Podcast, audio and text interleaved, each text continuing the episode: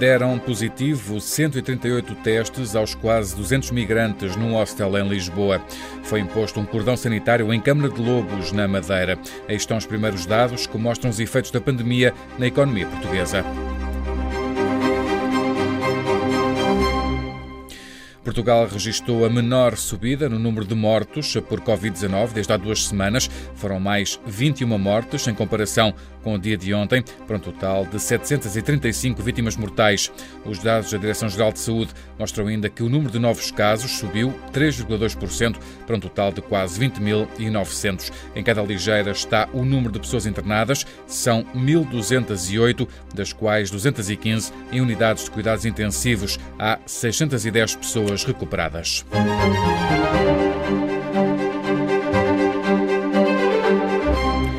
138 pessoas testaram positivo entre os 181 migrantes que estavam alojados num hostel na Avenida Almirante Reis, em Lisboa.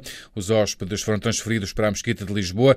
A Diretora-Geral de Saúde, Graça Freitas, explicou o que foi feito. Uma vez detectado um caso, iniciou-se um plano de testes. Eh, como sabem, este hostel tinha uh, um total de cerca de 185 pessoas residentes e alguns profissionais, e, portanto, foram sendo feitos testes a toda esta população e também sabem que muitos deles deram positivos. A Diretora-Geral de Saúde agradece ainda à Mesquita de Lisboa por ter acolhido estas pessoas que vão ser transferidas para a base aérea da OTA.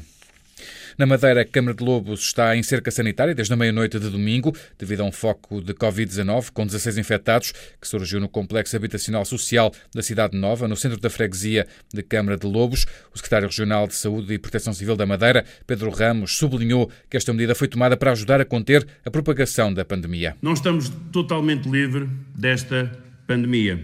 E esta instalação da cerca sanitária é o exemplo mais recente do que acabo de afirmar. É apenas mais uma medida adicional para conter de forma mais adequada a propagação do vírus. No total, o arquipélago da Madeira tem agora 80 casos confirmados. Já começam a ser conhecidos os impactos do confinamento na economia portuguesa.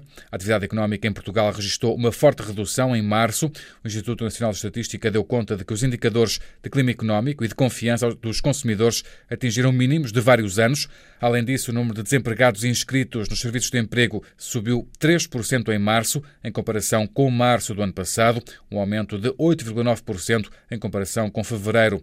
Os dados do Instituto de Emprego e Formação Profissional dão conta de que há agora 343 mil pessoas desempregadas. De resto, cerca de 13% das empresas nacionais já dispensaram trabalhadores ou prevêem vir dispensar em breve devido ao impacto económico da pandemia.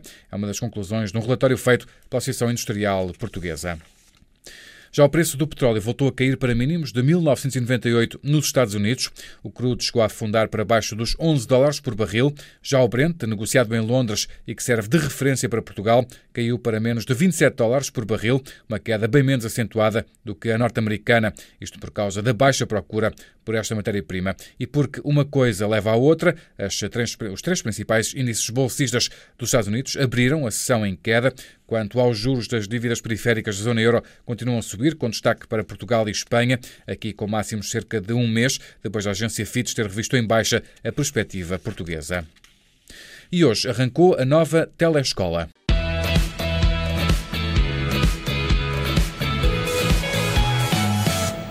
Olá, amigos. Eu sou a Isa, vou ser a vossa professora de português agora nas próximas aulas. A professora Isa foi a primeira cara do estudo em casa. Mais de 850 mil alunos do ensino básico contam a partir de hoje e durante o terceiro período com aulas de apoio através da televisão. Entre as 9 da manhã e as 5 e meia da tarde, mais de uma centena de professores vão entrar na casa dos alunos que poderão aprender sem sair do sofá. Um programa que está disponível diariamente na RTP Memória.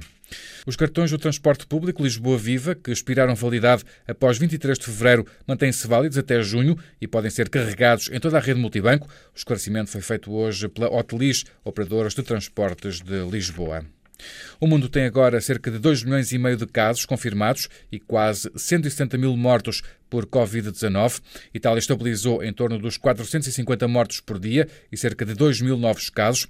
Em Espanha, os números continuam a cair, tanto nas mortes como nos novos casos. O mesmo acontece pelo segundo dia consecutivo na Alemanha.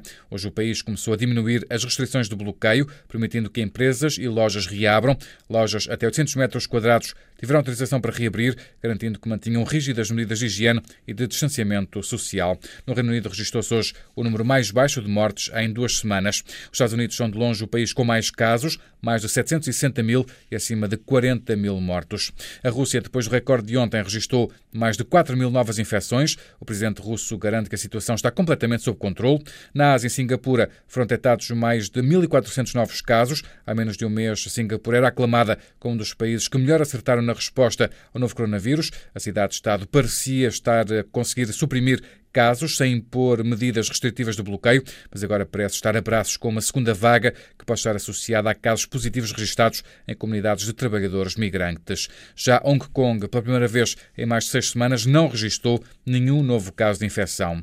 Em África, o número de infectados subiu para mais de 22 mil, há mais de 1.100 mortos. O Centro de Controlo e Prevenção de Doenças da União Africana dá conta de que o norte da África continua a ser a região mais afetada. África do Sul, Argélia, Egito, Marrocos e Camarões concentram mais de metade das infecções e mortes associadas ao novo coronavírus. No fecho deste relatório, um consórcio que junta cinco institutos de investigação lançou um projeto para implementar um ensaio serológico de detecção de anticorpos para a Covid-19 na população portuguesa.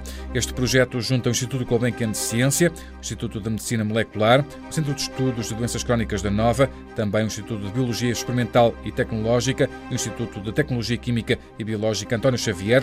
Estes, este consórcio considera o ensaio essencial para perceber a expansão da imunidade na população e para suportar a implementação de novas estratégias.